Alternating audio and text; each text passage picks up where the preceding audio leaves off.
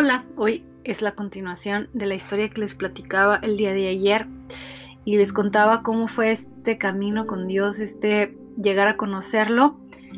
Y les contaba que yo oraba para todo desde siempre.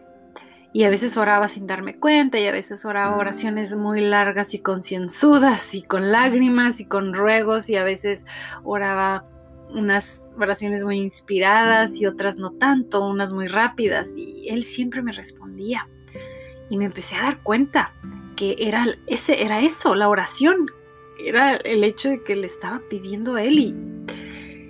Así que empecé a usar esta técnica una y otra vez y oraba para todo, para todo tipo de cosas. Y luego quise algo más profundo. Y como que empecé a leer la Biblia de adultos y al principio no la entendía y entonces eh, leía la escrita para niños, la Biblia de los niños. Y las historias en, la Biblia en sí mismas retrataban muchas realidades que de alguna manera yo estaba viendo suceder en el mundo a mi alrededor. Así que me, daba un punto de vista distinto, espiritual, desde muy chiquita, pero y también me ayudaba a hacer como esta traducción, o más bien escuchar su voz escuchar su voz y, de cierta forma decirme, encuentras a Ruth y a Boaz en una mujer que fue abandonada de pronto un marido mucho mejor, la amó mejor, la amó una, una mujer que confiaba en Dios. Y ahí veía a Ruth y veía a Boaz otra vez. Y pude identificar a José siendo rechazado por sus hermanos en la hermana rechazada que creció lejos de su casa. Y también vi cuando Dios aderezó la mesa frente a sus victimarios, haciéndola exitosa, por ejemplo. Y mientras crecía veía estas historias salirse del libro de niña que yo leía.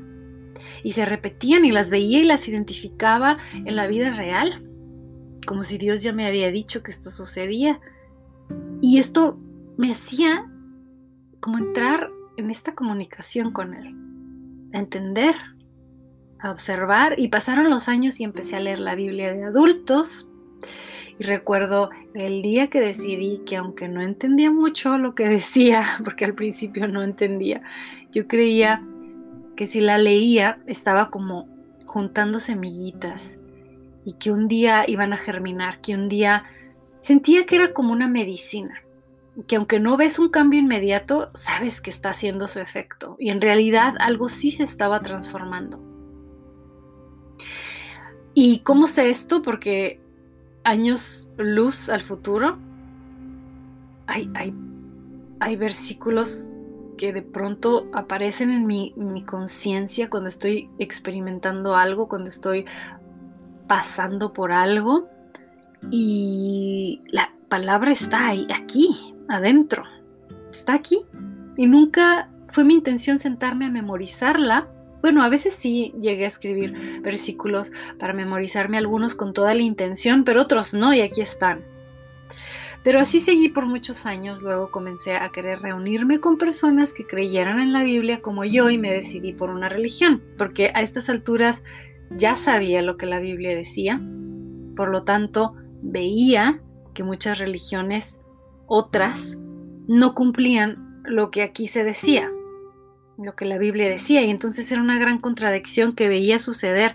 Y no voy a hablar mal de ninguna religión, pero es como si un doctor me dijera que la comida chatarra es saludable para tu cuerpo y que, su, que es, la, la, elección que él o ella, este doctor imaginario, decidió en su vida. Porque después de estudiar medicina, es lo que cree. Cree que la comida chatarra es saludable.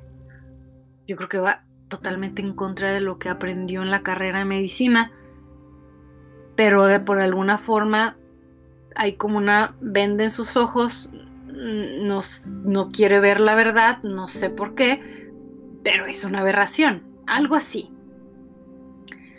Pero las evidencias ahora eran mucho más claras para mí ya podía tomar una decisión. Ya la podía tomar porque ya podía identificar qué quiere Dios y qué no quiere Dios. Ya conozco un poquito más cómo es Dios, porque he tenido una relación, porque he decidido escucharlo y he decidido hablarle. Sin embargo, debo de decir que para poder entender la Biblia o tener este intercambio con Él, suena muy fuerte que yo diga que hablo con Dios, lo sé.